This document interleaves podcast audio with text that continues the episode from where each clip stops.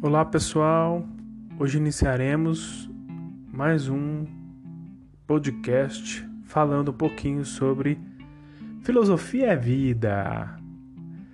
Hoje eu vou falar de um filósofo muito importante, muito interessante, que é Friedrich Nietzsche, filósofo alemão do século XIX. E hoje nós vamos tratar um pouquinho da questão do método dele, né? Pouco se fala sobre o método e muito se fala sobre a crítica da religião que Nietzsche faz. Então hoje eu trago a vocês um pouquinho dessa reflexão sobre o método filológico de Nietzsche e a materialidade do pensamento crítico a partir dos aforismos e poemas. Então, o Nietzsche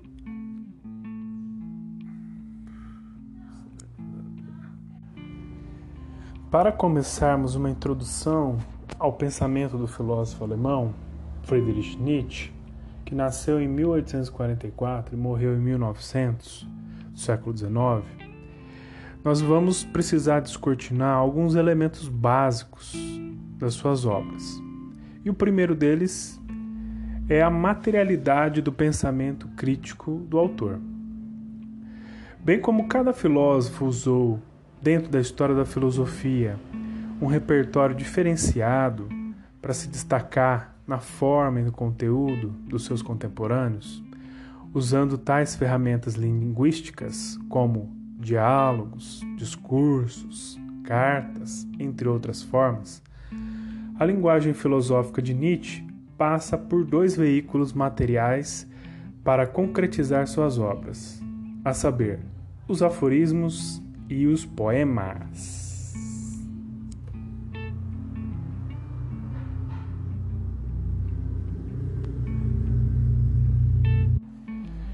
Uma pergunta que segue dentro dessa reflexão do pensamento de Nietzsche, a questão do método filológico, seria: qual é o sentido desse tipo de linguagem usada por Nietzsche para expressar seus pensamentos? Ou seja, qual é o sentido de usar aforismos e poemas para criar suas obras?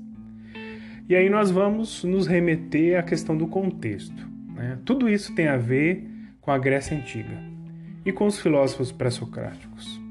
Lembrando que desde Tales até os atomistas, existiram uma série de pensadores que iniciaram um movimento de interpretação e avaliação do mundo que encantou Nietzsche, pois estes conseguiram captar a essência da realidade a partir de um ou mais elementos físicos da unidade básica universal do cosmos e elaboraram sínteses racionais com base em suas observações empíricas dos fenômenos naturais e abstratos que compõem o universo humano na antiguidade. Segundo Nietzsche, os filósofos pré-socráticos afirmavam a vida pela unidade entre o pensar e o agir no mundo.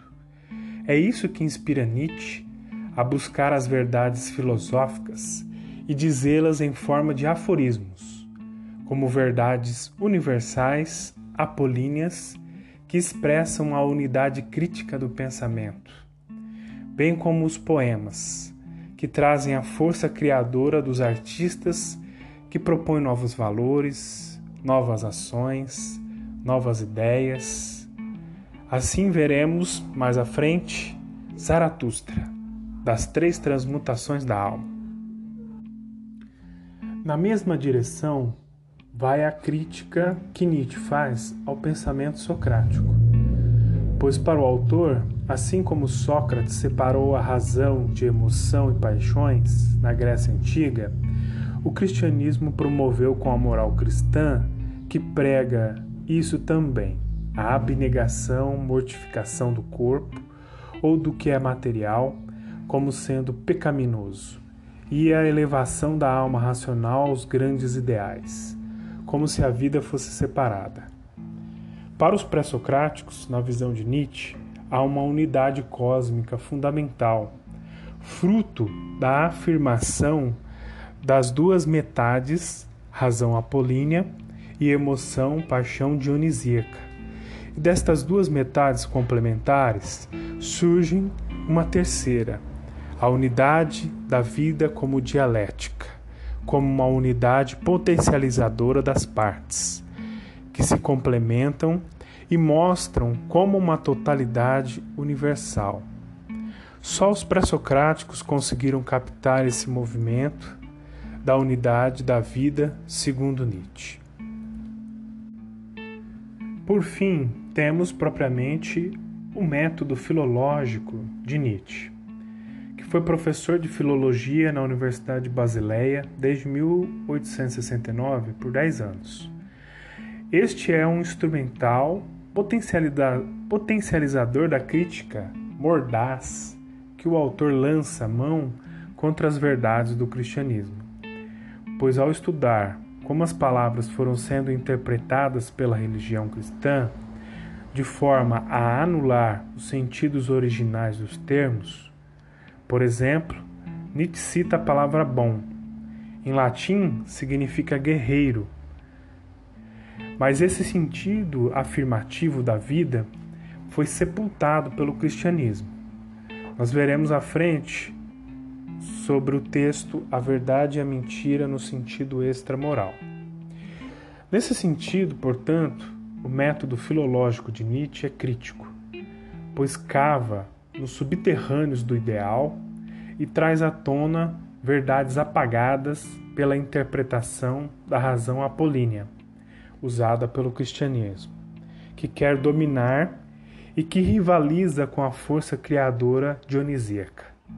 Mas é nesse movimento de síntese dialética das duas partes rivais que se produzem uma terceira, que é a unidade do cosmos universal. Isso que Nietzsche acredita como sendo a potência do método filológico. Bom, galera, esse foi mais um podcast sobre filosofia e vida. Aguarde o próximo. Falou!